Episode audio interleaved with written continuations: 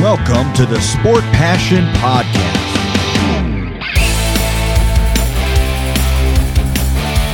And here is your host, Lars Marendorf.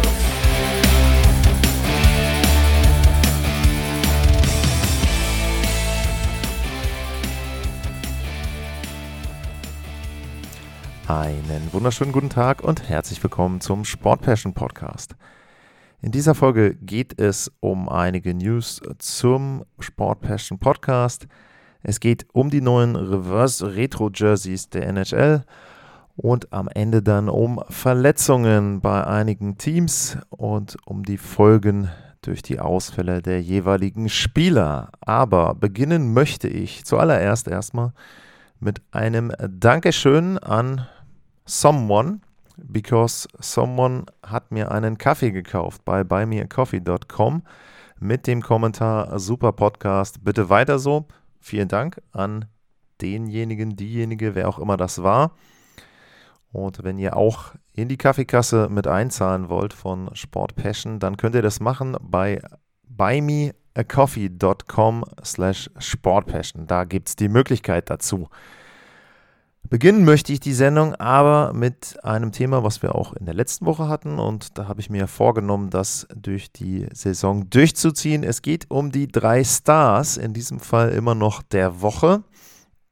Und die drei Stars der Woche, die werden angeführt von Rasmus Dahlin, dem Verteidiger der Buffalo Sabres. Und dem ist es gelungen, in den allerersten fünf Spielen der Buffalo Sabres jeweils ein Tor zu erzielen. In der letzten Woche waren das dann in drei Spielen, drei Tore und zwei Vorlagen. Und damit hat er einige Rekorde aufgestellt. Zum einen hat er einen NHL-Rekord aufgestellt, und zwar ist er der erste Verteidiger, der in den ersten fünf Saisonspielen jeweils ein Tor erzielt hat. Und er hat auch einen Rekord für die Buffalo Sabres eingestellt. Der Rekord war aufgestellt worden von Thomas Warneck und da geht es eben auch darum, fünf Spiele hintereinander einen Treffer zu erzielen. Warneck hat den 2008 aufgestellt, diesen Rekord, und Rasmus Dahlin hat den jetzt eingestellt und er hat die Gelegenheit, jetzt in Spiel 6 dann für die Sabres, diesen Rekord sogar auszubauen. Und insgesamt muss man sagen, Buffalo mit einem sehr, sehr guten Saisonstart, vier der ersten fünf Spiele gewonnen.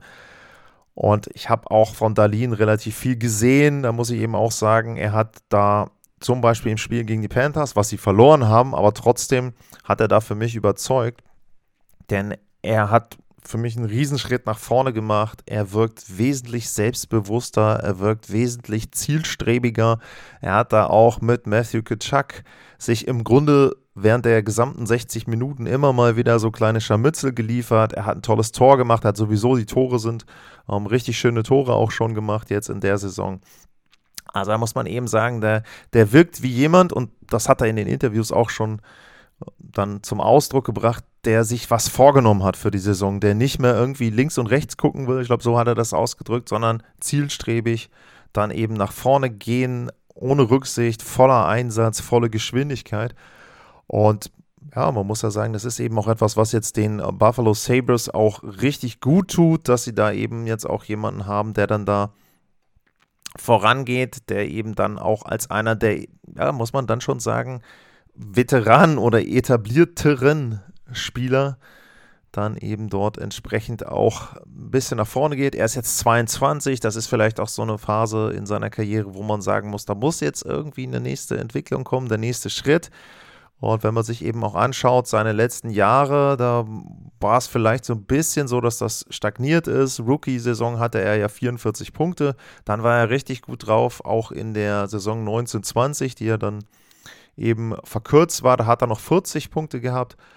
Und in der, äh, in der verkürzten oder in der kurzen Saison dann, äh, 2021 in der Covid-Saison, da hat er nur noch 23 Punkte. Letztes Jahr waren es 53 Punkte und in dieser Saison ist er natürlich im Moment auf dem besten Wege da, alle persönlichen Bestmarken zu pulverisieren. Es ist früh in der Saison, also ich erwarte nicht, dass der mit 82 Toren rausgeht.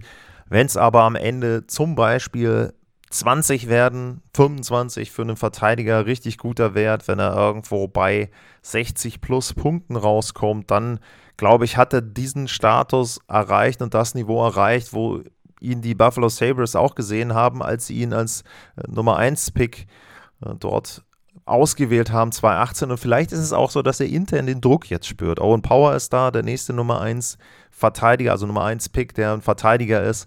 Und vielleicht merkt er jetzt, okay, komm, jetzt kommt einer, der ist jünger als ich und jetzt muss ich mal sehen, dass ich hier so ein bisschen dann auch, will nicht sagen, meinen mein Claim abstecke, aber zumindest dann in der Hierarchie im Team auch ein Stück nach vorne gehe und insgesamt eben in der Liga auch. Und wie man sieht, es tut den Sabres gut. Sehr, sehr gute Bilanz bisher und das habe ich auch erwähnt schon in der Vorschau, den Sabres-Fans sei das zu gönnen, denn die warten schon lange, lange darauf, dass das Team erfolgreicher spielt, als jetzt das in der jüngsten Vergangenheit der Fall war. Der zweite Star der Woche, das ist Brady Kitschak von den Ottawa Senators. Und auch da hatte ich die Gelegenheit, sehr viel von ihm zu sehen.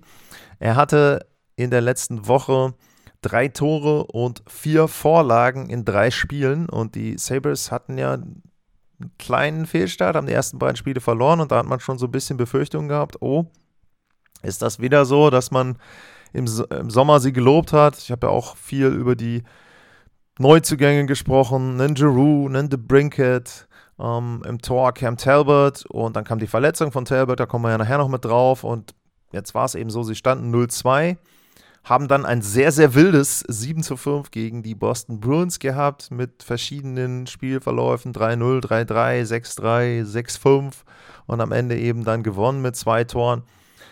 Und danach hatten sie einen 5-2 gegen die Capitals, auch das nach 0-2, dann 5-2 und letztlich ein souveränes 6-2 gegen Arizona. Drei Heimspiele, sechs Tore im Schnitt. Also da kannst du dich als Senators-Fan auf jeden Fall überhaupt nicht beschweren. Und Brady Kitschak ist eben auch einer, der jetzt auch für mich ähnlich wie ich das bei Dalin gesagt habe, scheint so zu sein, dass dort eben entsprechend er auch so den, den nächsten Schritt gegangen ist und jetzt eben sich auch bewusst ist, er ist ja dann auch Mannschaftskapitän, dass er da jetzt vorangehen muss, dass er eben jetzt auch dort mehr zeigen muss, dass er sein Team anführen muss. Und ja, auch bei ihm auch die Präsenz auf dem Eis, körperlich, ähm, da ist schon sehr, sehr viel da. Er hat ja letztes Jahr, finde ich, schon einen großen Schritt gemacht. Ich meine, 30 Tore, 67 Punkte. Und da wirkt es eben so, als ob er das jetzt bestätigen möchte. Auch da wird er Tendenz eher, dass er da über 30 Tore geht, dass er vielleicht dann auch in Richtung Punkt pro Spiel bleibt. Und das brauchen die Senators natürlich, klar. Um, er profitiert, denke ich, auch so ein bisschen davon, dass sie natürlich jetzt eine wesentlich bessere zweite Reihe auch haben. Ne, dass Drew eben mit dabei ist. The Brinket habe ich erwähnt. Das heißt also, wenn er jetzt in der ersten Reihe äh, zum Beispiel mit Tim Stütze dann da spielt, dann kann sich der Gegner da nicht mehr komplett drauf konzentrieren. Auch im Powerplay ist es so, wenn sie dann eben mit vier Stürmern, einem Verteidiger ähm, zusammenspielen, ähm, da mit Chabot, das ist dann schon ein sehr, sehr gutes Powerplay eben auch. Und ja, wie gesagt, er hat ein wunderschönes Tor gemacht im 1 gegen 1 gegen Arizona und ja, finde ich auch berechtigte Auszeichnung Brady Kitschak und auch die Senators insgesamt, wie gesagt, jetzt bei drei Siegen, äh, bei, bei vier Siegen ähm, aus den ersten Spielen und ja, sehr, sehr gut jetzt der Saisonstart der Senators, das, was zu erwarten war. Und wenn man jetzt mal guckt, ähm, Sabres, Senators, das sind eben auch diese Teams, die ich gelobt hatte, hinter den vier, die in den Playoffs waren letztes Jahr, dass ich gesagt habe, Detroit hat sich verbessert, Ottawa hat sich verbessert ähm, und Buffalo hat sich verbessert. Und das zeigt sich jetzt zu Saisonbeginn. Die Maple Leafs, Lightning im Moment ein bisschen dahinter. Das wird sich sicherlich noch ändern. Also ich glaube nicht, zum, speziell bei den Sabres, dass sie das die gesamte Saison aufrechterhalten können. Bei Ottawa fehlt vielleicht auch noch ein Verteidiger. Chikrin ist da ja immer noch ein Thema. Aber es ist schon mal erfrischend zu sehen, dass sie nicht am Anfang der Saison gleich schwächeln und die Fanbase da dann gleich von Anfang an wieder leiden muss. Das finde ich sehr, sehr gut. Und da rein passt dann auch der dritte Star, der vergangenen Woche. Das ist Mackenzie Blackwood, der Torhüter der New Jersey Devils. Der hatte einen Gegentorschnitt von 1,33 und eine Fangquote von 93,2 Prozent. Er hat einen Sieg gehabt gegen die Anaheim Ducks Er hat einen Sieg gehabt, den ersten der New Jersey Devils in der UBS Arena bei den New York Islanders. Und er hat einen Sieg gehabt gegen die San Jose Sharks, ein 2 zu 1. Da hatte ich auch die Gelegenheit, sehr, sehr viel von zu sehen. Komme ich gleich noch zu. Zum Spiel der Sharks bei den New Jersey Devils. Da hat er auch gut gehalten, wobei man da sagen muss, die Sharks haben ihn so bis, sagen wir mal, 10, 5 Minuten vor Schluss äh, nicht wirklich gefordert, aber er war da bei den paar Szenen, äh, wo sie gefährlich waren und dann eben auch zum Schluss. Und bei ihm ist einfach entscheidend, dass er jetzt gesund bleibt und dass er eine gute Saison spielt, sowohl für ihn, weil er im Sommer äh, Restricted Free Agent ist. Das heißt also, er braucht einen neuen Vertrag und das ist natürlich immer gut, wenn du dich in so einem Jahr dann mit guten Leistungen empfehlen kannst. Aber natürlich auch für die New Jersey Devils. Die haben im letzten Jahr sieben Torhüter eingesetzt. Das war Rekord in der Franchise-Geschichte. Also sehr, sehr viele Torhüter, die sie da eingesetzt haben. Und da wäre jetzt ein bisschen Stabilität schon gut für den Verein. Deswegen, wenn Mackenzie Blackwood da gute Leistungen zeigt, und da hat er ja jetzt zumindest in den ersten Spielen mit angefangen, dann ist das sicherlich ein sehr, sehr guter Punkt und ein, eine sehr, sehr gute Basis dann auch für die New Jersey Devils, um darauf dann aufzubauen. Ja, ich habe es angedeutet. Ich habe alle drei Spieler intensiver gesehen. Das ist jetzt Zufall, dass die jetzt auch die drei Stars geworden sind. Aber ich habe die tatsächlich sehr gut und auch länger beobachten dürfen, als ich das manchmal mache. Und der Grund dafür ist, dass ich seit vorletztem Wochenende für das Schweizer Fernsehen als Experte im Einsatz bin bei NHL-Spielen. Das war am vorletzten Wochenende der Fall bei den Partien. Jetzt darf ich nichts durcheinander bringen. Die Buffalo Sabres hatten die Florida Panthers zu Gast. Das war das Spiel Nummer 1. Und das zweite Spiel waren die Philadelphia Flyers, die die Vancouver Canucks zu Gast hatten. Und jetzt am letzten Samstag vor ein paar Tagen hatte ich die Spiele San Jose Sharks at New Jersey Devils und die Partie der Arizona Coyotes bei den Ottawa Senators. Also deswegen für mich die Gelegenheit, dann auch diese Spieler, die eben die drei Stars der Woche sind, die konnte ich intensiver beobachten. Und wenn ihr, wenn hier Follower, Followerinnen aus der Schweiz sind, wenn hier Hörerinnen und Hörer aus der Schweiz sind, dann bitte gerne melden.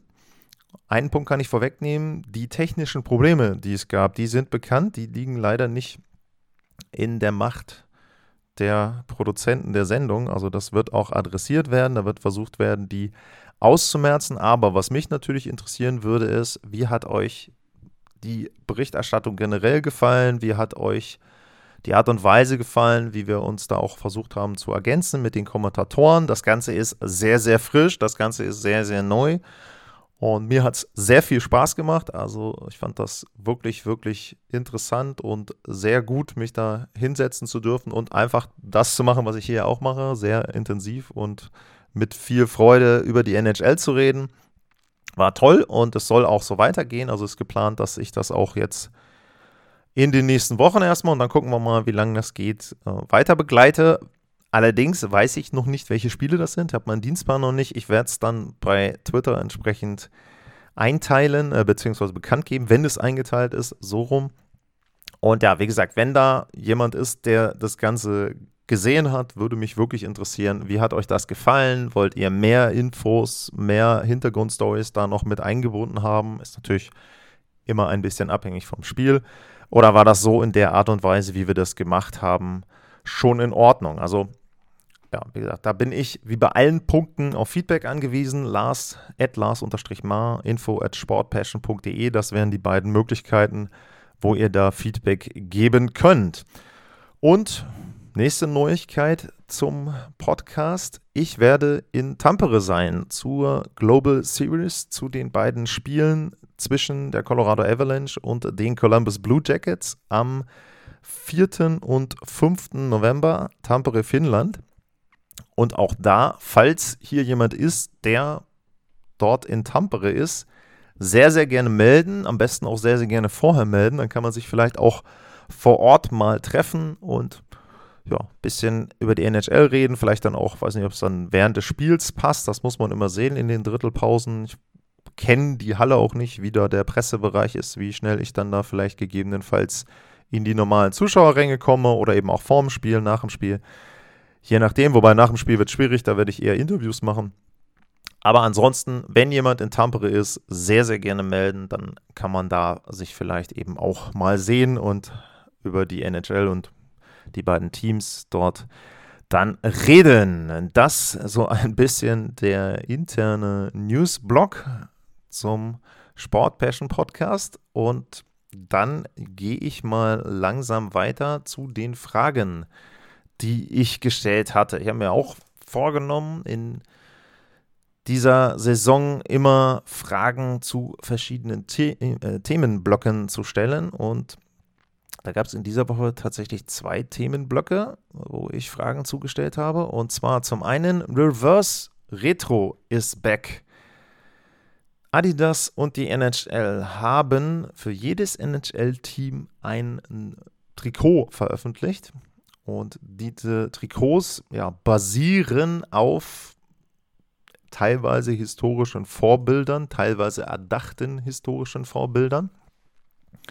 Zum Beispiel im Fall der Vegas Golden Knights gibt es ja kein historisches Vorbild, aber da hat man sich gedacht, wie würde ein oder wie hätte ein Trikot der Vegas Golden Knights in den 90ern ausgesehen und so hat man das Ganze designt.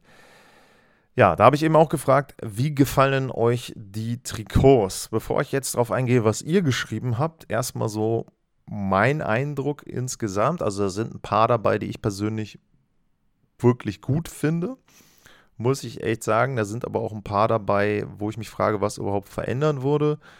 Beziehungsweise ob das notwendig gewesen wäre. Ich fange mal mit dem an, wo ich auch schon bei Twitter an einer Stelle was zugeschrieben hatte. Und zwar mit dem der Colorado Avalanche.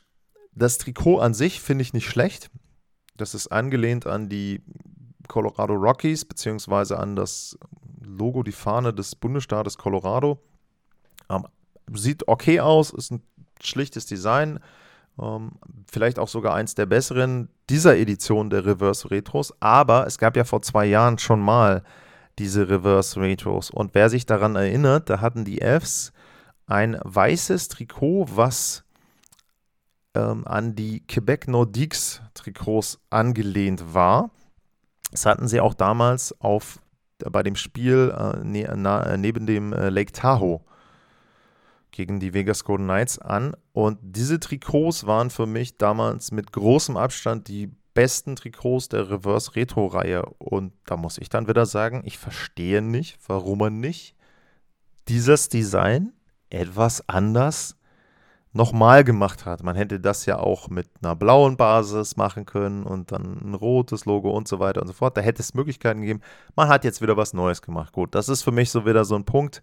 Hm, bei diesen Retro-Jerseys beim letzten Mal war es auch so, da waren irgendwie nur, keine Ahnung, 50.000 oder ich weiß nicht, wie viele sie gemacht haben und die waren halt weg und dann waren sie weg und da wurde nichts nachproduziert. Und das ist für mich auch wieder so ein Punkt, da hat die NHL was, wo sie richtig, richtig Kohle mitmachen kann und diese Jerseys verkaufen kann und irgendwie in Europa kommen dann vielleicht gefühlt 500 an äh, und auch in Nordamerika sind die Dinger sofort weg und es wird nicht nachproduziert. Na gut, kommen wir aber mal zu der Edition jetzt, äh, welche ich ganz cool fand. Einfach meine persönliche Meinung. Ich finde das der Panthers ganz cool, weil da einfach das mit äh, der Palme und dem Eishockeyschläger passt jetzt erstmal schön zum Bundesstaat Florida. Das finde ich ganz cool, dass der Ollers mit diesem komischen, ich glaube, es ist ein Öltropfen und diesem Werkzeug oder so, finde ich zumindest mal interessant. Äh, ich weiß nicht, ob wirklich jedem klar ist, was das sein soll. Hm, naja. Ähm, das der Jets finde ich okay, weil es relativ schlicht ist. Bei manchen, zum Beispiel bei den Maple Leafs, frage ich mich, was ist daran jetzt Retro oder anders? Das sieht aus wie ein normales Maple Leafs Jersey. Bei Tampa eigentlich auch. Ich weiß, das ist angelehnt an ein altes, aber hm, naja, weiß ich nicht. Äh, Buffalo finde ich gut. Auch das ist natürlich angelehnt an eins der Ende der 90er, war das, meine ich, mit dem Büffelkopf drauf. Aber das finde ich zum Beispiel auch schlicht und eben dann besser, als wenn ich mir da irgendwelche anderen Sachen ausdenke ja, Nashville, mh, hm, naja, St. Louis finde ich überhaupt nicht gut. Arizona ist noch okay mit diesem äh, Coyote-Kopf da in dem äh, Kachina-Design. ja, wie gesagt, insgesamt so richtig haut mich davon keins vom Hocker. Ich finde das interessant. Das ist, ist das, das, teilweise muss man ja nachdenken, welches das ist. Ich glaube, es ist das Jersey der Canucks mit diesem Skater. Das finde ich noch ganz interessant. Und ja, also ist jetzt keins dabei, wo ich jetzt gesagt hätte, oh, das müsste ich jetzt aber unbedingt haben. Wie gesagt, tendenziell fände ich das der Panthers dann wahrscheinlich am besten und würde das dann tatsächlich, wenn ich denn eins holen wollen würde, würde ich das der Florida Panthers nehmen. Ich glaube, eure Reaktion, ich werde jetzt mal auf die Reaktion eingehen, die bestätigen so ein bisschen das, was ich gesagt habe. So, ähm, wer schreibt denn das? Cars Saxony. Nachdem ich die Trikots etwas wirken, etwas wirken lassen habe, bin ich eher bei den extrem schlichten Designs wie zum Beispiel Pittsburgh oder Philadelphia. Ja, Pittsburgh ist äh, so ein Mario Lemieux 90er Jersey. Philly ist auch so, mh, hm, ist da wirklich ein Unterschied? Na gut. Auch das Trikot der Kraken ist okay, nur mit Detroit, Chicago, Vegas und den Canes komme ich auf keinen Nenner. Das sind diese mit den Schriften, wo einfach nur der Teamname quasi als Schrift draufsteht, teilweise schräg, teilweise gerade. Ja.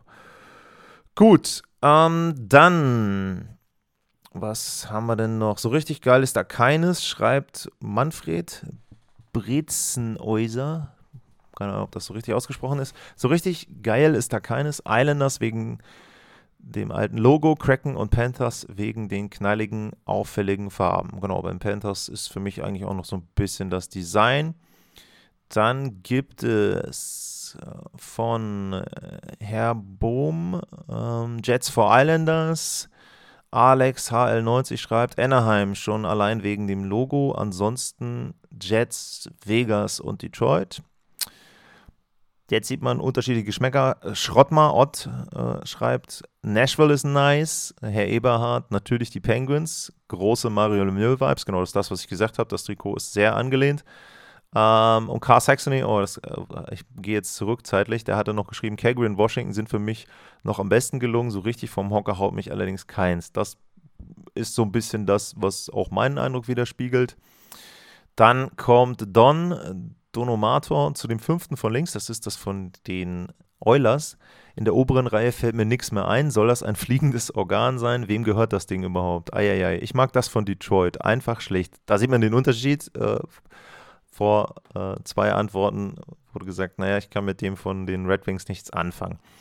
Lange Christian schreibt 100% Islanders und Vancouver, dann Oilers und Vancouver, okay. Detroit und St. Louis haben mal wieder völlig ins Klo gegriffen. Na gut, Michel Roman schreibt Wild und Islanders. Siehst du, Michel ist übrigens einer, der könnte ja die Spiele bei MySports CH sehen.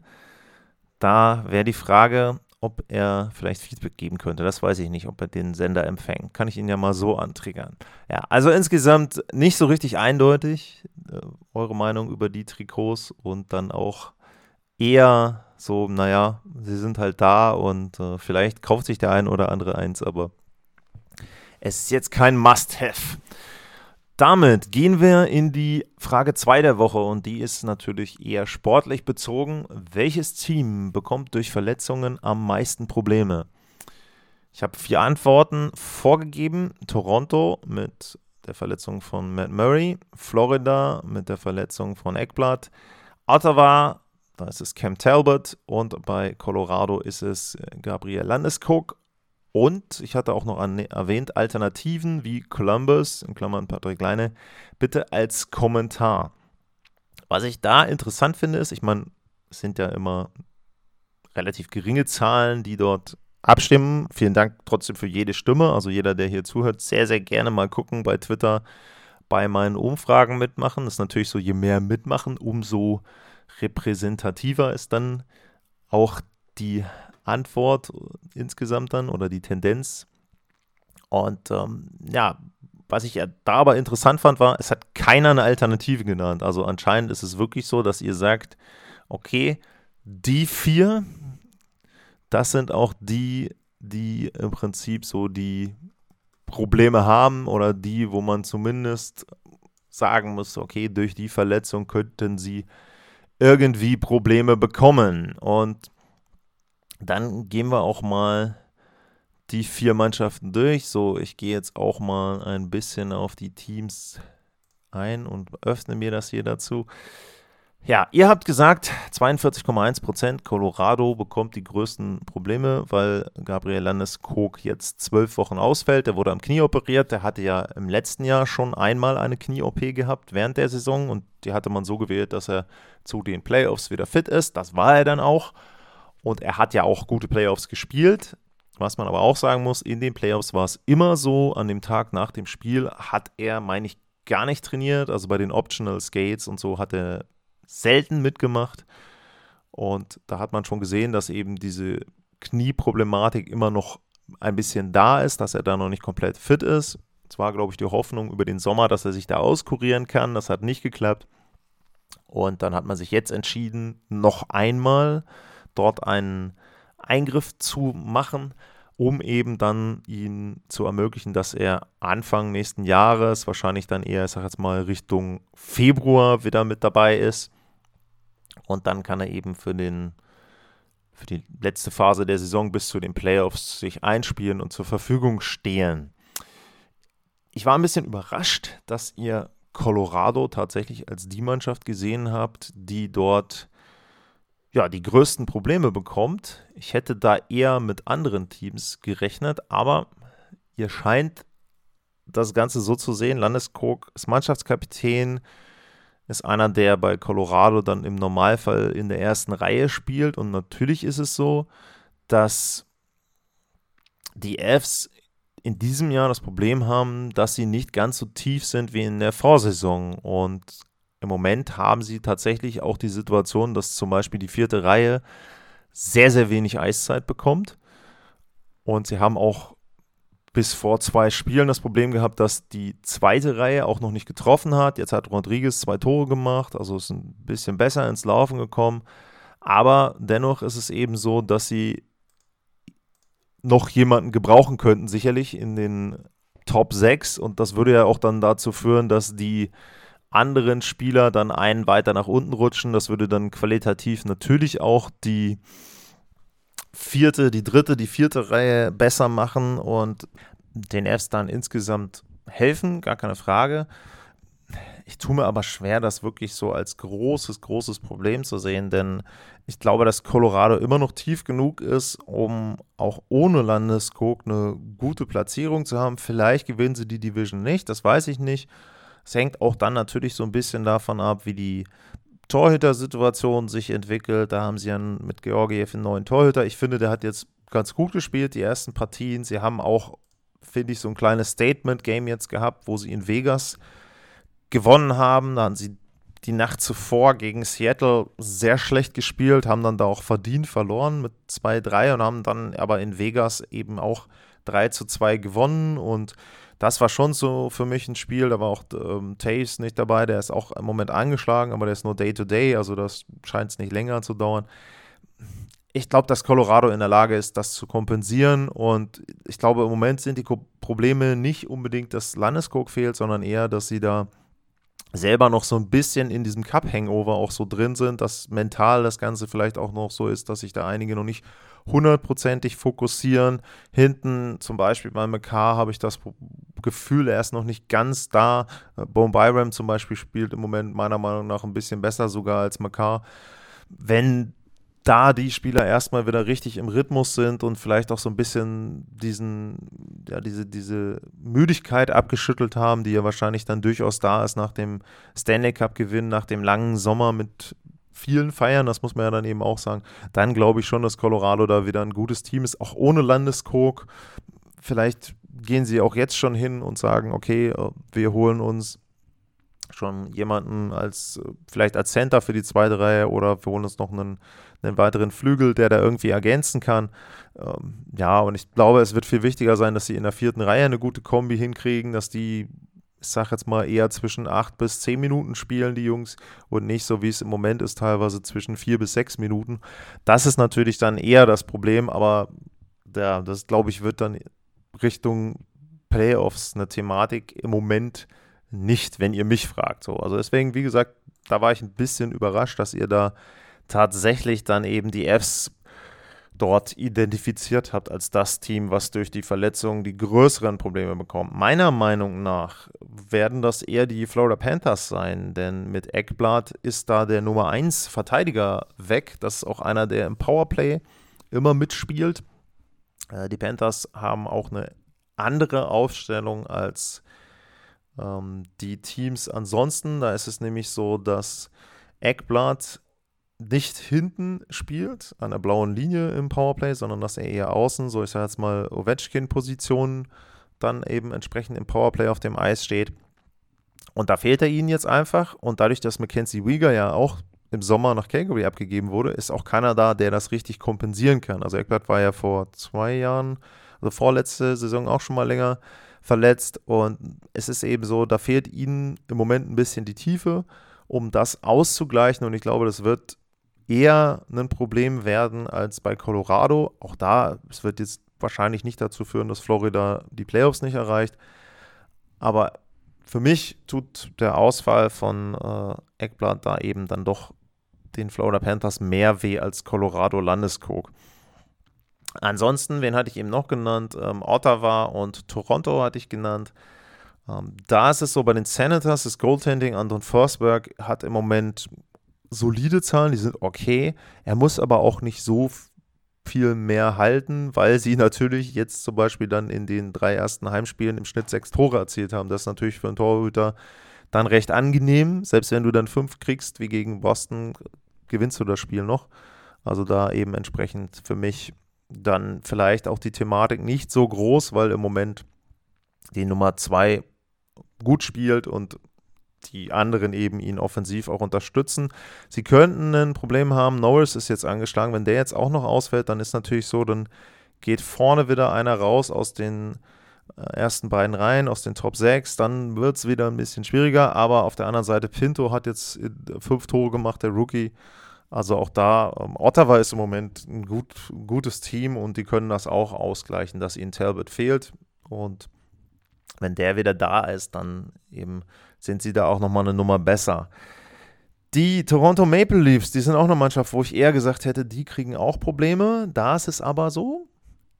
Er, Samsonov ist im Moment sehr, sehr gut unterwegs. Gegentorschnitt 2,01 und eine Fangquote von 93,2 Prozent.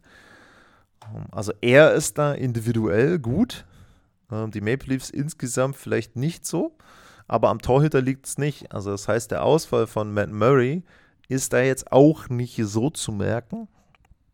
Und auch da muss man eben sagen, im Grunde musste den Maple Leafs klar sein, dass Matt Murray äh, öfter mal verletzt sein kann, denn die Historie in den letzten Jahren zeigt ja, dass er da immer wieder Probleme hatte, dass er nie hundertprozentig gesund war über einen längeren Zeitraum in den letzten Spielzeiten. Wenn ich auch mal gucke, die Anzahl der Spiele waren eben 38 bei Pittsburgh, 27 und 20 in den letzten drei Jahren, dann die letzten beiden bei Ottawa. Das zeigt ja, dass er viele Verletzungen hatte, dass er da eben nicht so viele Spiele gemacht hat, wie man das für einen Nummer 1 Torhüter anrechnen würde und dementsprechend sollte Toronto da eben nicht unbedingt mit ihm rechnen.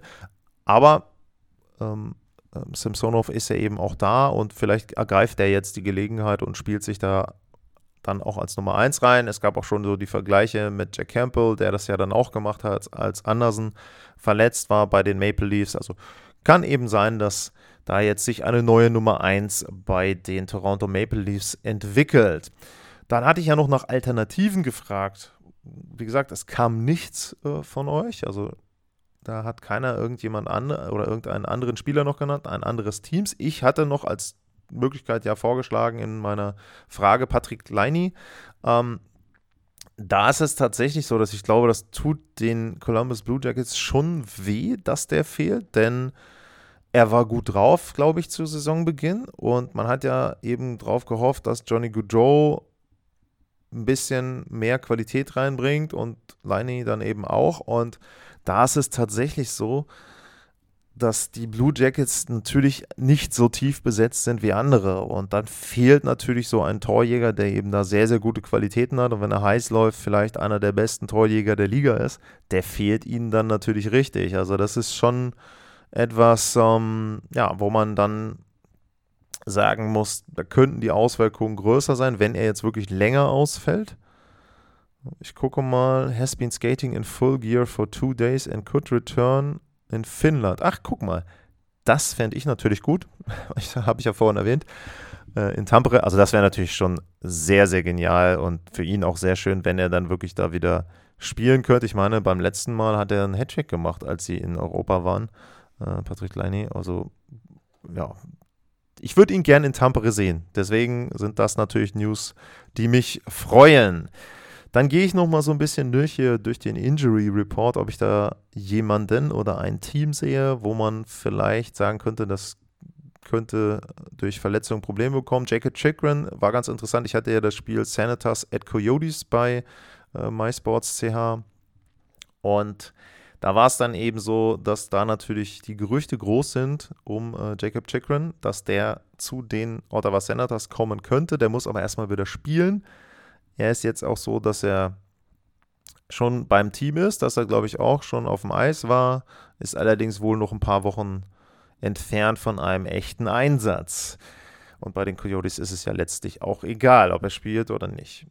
Dann die Boston Bruins, da hatte ich zu Saisonbeginn drüber gesprochen, die haben diverse Verletzte, kommen aber anscheinend im Moment doch ganz gut klar. Und deshalb, ähm, glaube ich, braucht man die nicht groß erwähnen. Sind ja auch keine Verletzten, die sich jetzt gerade in den letzten Wochen entwickelt haben. Ähnliches gilt jetzt zum Beispiel für Carolina auch. Max Pacioretty fehlt da ja noch. Aber da ist ja klar, dass der mit seiner Achillessehnenverletzung eben erst später wiederkommt. Wen haben wir hier noch?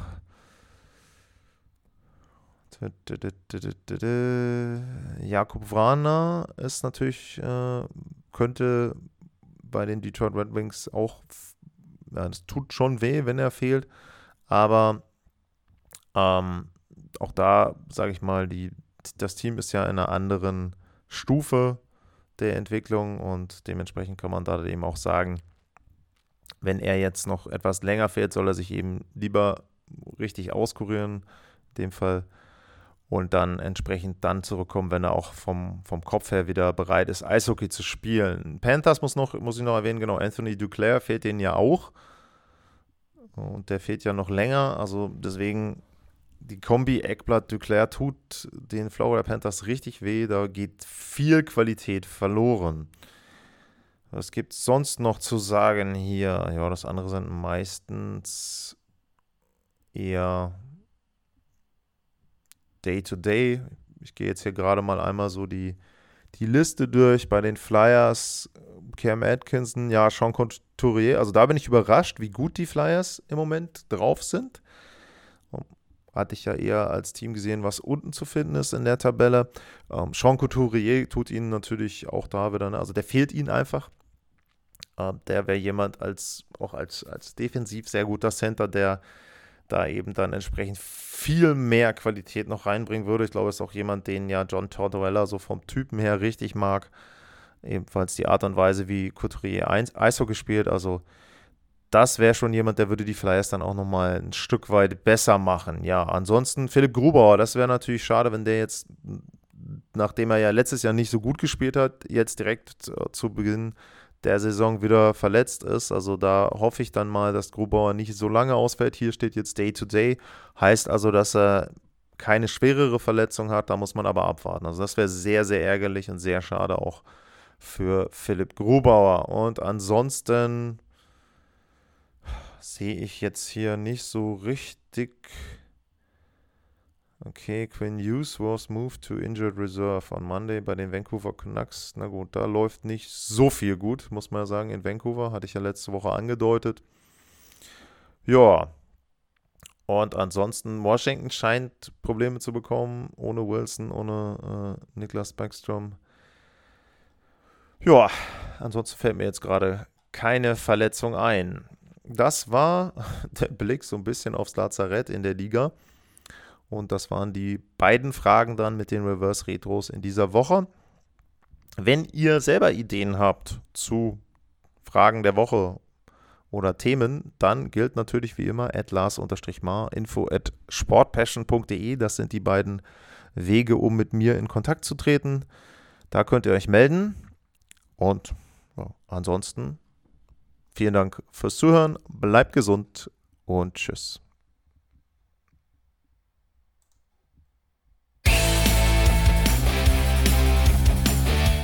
Sportliche Grüße. Das war's, euer Lars.